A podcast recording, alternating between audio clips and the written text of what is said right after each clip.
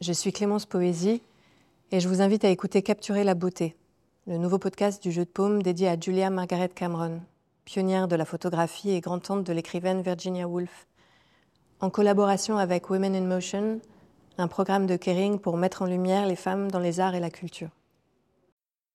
Installez-vous. Prenez la pause. Ne bougez plus. Nous y sommes enfin. 1860. Julia Margaret Cameron a 50 ans et sa fille aînée vient de lui offrir un appareil photographique. Cette nouvelle pratique cristallise à la fois sa fibre artistique, son excentricité et son autorité. Ses vêtements sont maculés de taches brunâtres. La cave, transformée en chambre noire, distille dans l'air une odeur de produits chimiques. Nul n'échappe à son œil. Ni la domestique, ni le menuisier, soudainement élevé au rang d'un prince ou d'un homme de science. Sur le négatif, un flou réfléchi altère la réalité, transfigure un kidam en figure biblique. Au terme d'une interminable séance, le modèle revient sur la terre ferme, immortalisé par les expérimentations d'une artiste avant-gardiste. À travers les mots de Virginia Woolf, descendante de Julia Margaret Cameron, découvrons le destin singulier de la célèbre artiste. Je suis Clémence Poésie. Vous écoutez Capturer la beauté.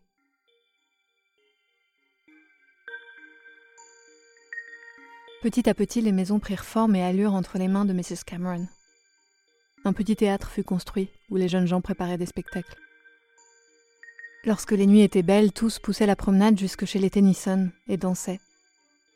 Si le temps était orageux, et Mrs. Cameron préférait l'orage au calme, elle arpentait la plage, en voyant chercher Tennyson pour qu'il vienne marcher à ses côtés.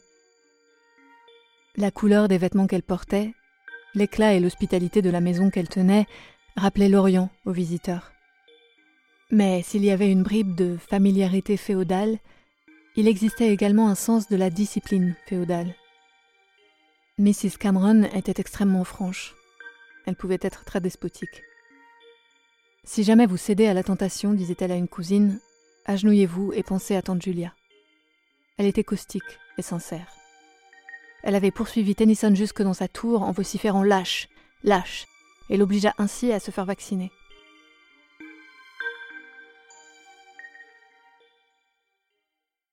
Elle avait ses haines et ses lubies. Ses humeurs variaient du septième ciel à un puits sans fond. Certains visiteurs trouvaient sa compagnie troublante, tant sa manière de mener la conversation était étrange et hardie. La diversité et la finesse de la compagnie qu'elle réunissait autour d'elle avaient poussé une certaine pauvre Miss Stephen à se lamenter N'y a-t-il donc personne ici qui soit ordinaire? Voyant les quatre fils Jowett boire du cognac avec de l'eau, écoutant Tennyson réciter Maud tandis que Mr. Cameron, portant un chapeau pointu, un voile et plusieurs manteaux, faisait les cent pas sur la pelouse que sa femme venait de créer pendant la nuit dans un élan d'enthousiasme. En 1865, quand elle eut 50 ans, son fils lui offrit un appareil photographique. Ce présent lui fournit enfin l'exutoire à l'énergie qu'elle avait consumée en poésie, en roman à refaire les maisons, à concocter des curies et à divertir ses amis. Elle devint, dès lors, une photographe. Toute sa sensibilité s'exprimait, et, ce qui était probablement plus important, était jugulée dans cet art naissant. La cave à charbon fut transformée en chambre noire, le poulailler en serre, les bateliers furent transformés en roi Arthur, les jeunes villageoises en reine Guenièvre. Tennyson fut enveloppé dans des couvertures, Sir Henry Taylor avait une couronne de guirlandes. La domestique posait et l'invité devait aller ouvrir à la porte. Je travaillais durant des semaines sans résultat, mais non sans espoir, écrivit Mrs. Cameron de cette époque.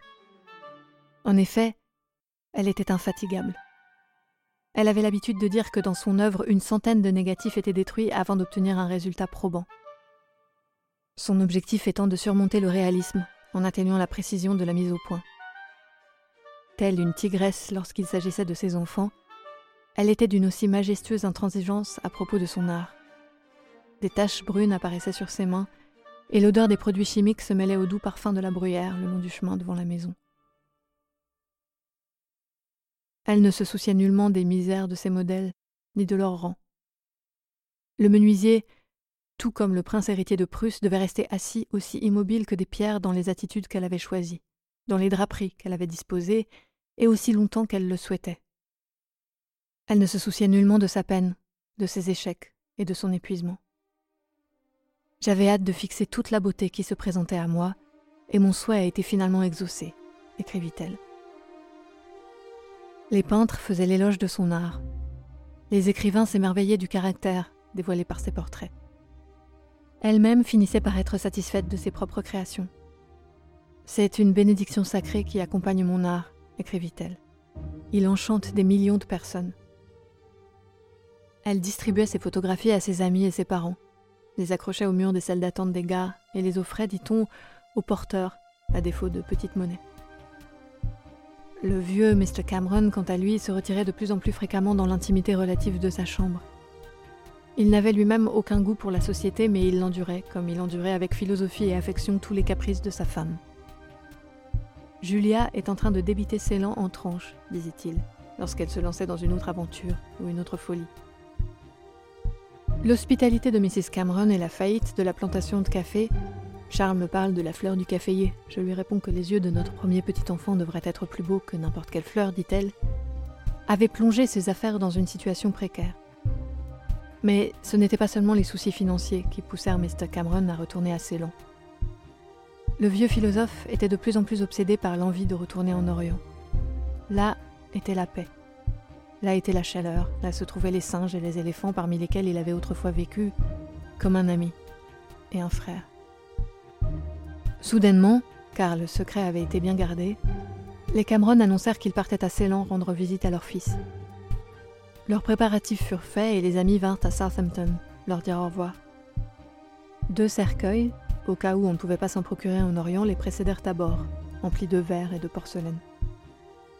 Le vieux philosophe, avec ses yeux brillants, son regard fixe et sa barbe baignée de lune, tenait sa canne d'ivoire dans une main et dans l'autre une rose, le cadeau d'adieu de Lady Tennyson. Pendant ce temps, Mrs. Cameron, grave et vaillante, vociférait ses derniers ordres et veillait à l'embarquement non seulement d'innombrables paquets, mais aussi d'une vache.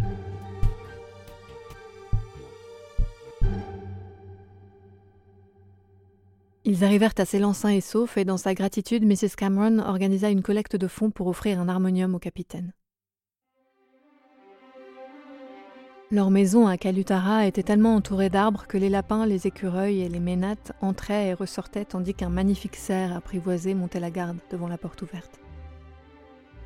Marianne North, la voyageuse, leur rendit visite et trouva le vieux Mr. Cameron dans un état de bonheur parfait, récitant de la poésie et faisant les cent pas sur la véranda, ses longs cheveux blancs ondoyant sur ses épaules et sa canne d'ivoire à la main. À l'intérieur, Mrs. Cameron photographiait toujours. Les murs étaient couverts de magnifiques photographies qui tombaient sur les tables et les chaises, se mêlant dans une confusion pittoresque aux livres et aux tentures. Mrs. Cameron décida aussitôt qu'elle photographierait son invité, et se trouva pendant trois jours dans un état d'excitation fébrile. Elle m'obligeait à rester debout avec des branches de cocotier hérissées d'épines qui me rentraient dans la tête et me disait de paraître parfaitement naturelle, commenta Miss North. Il régnait à Ceylan les mêmes méthodes et les mêmes idéaux qu'à Freshwater.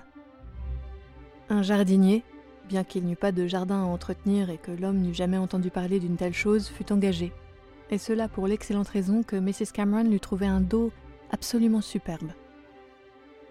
Et lorsque Miss North commit l'imprudence d'admirer le merveilleux châle vert prairie que Mrs. Cameron portait, celle-ci saisit une paire de ciseaux en disant oui, cela vous irait bien. Elle le coupa en deux d'un bord à l'autre, l'obligeant à le partager.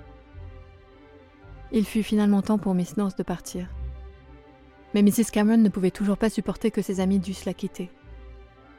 Comme à Putney, elle avait raccompagné ses amis, remuant son thé tout en marchant, à Kalutara, il fallait que toute la maisonnée accompagnât son invité jusqu'au pied de la colline pour attendre la voiture de minuit.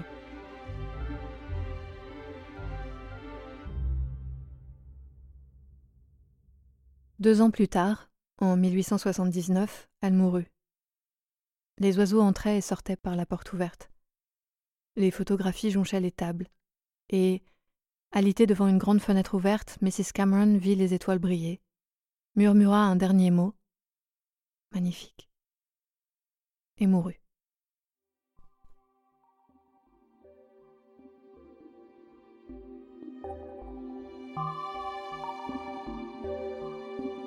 Ce texte vous a plu?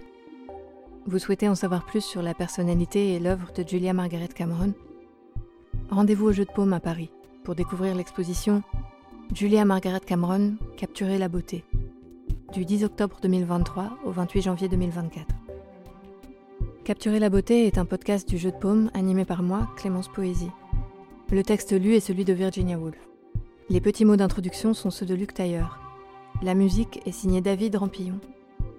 Si vous aimez ce podcast, n'hésitez pas à nous le faire savoir en laissant étoiles et commentaires sur votre plateforme d'écoute préférée.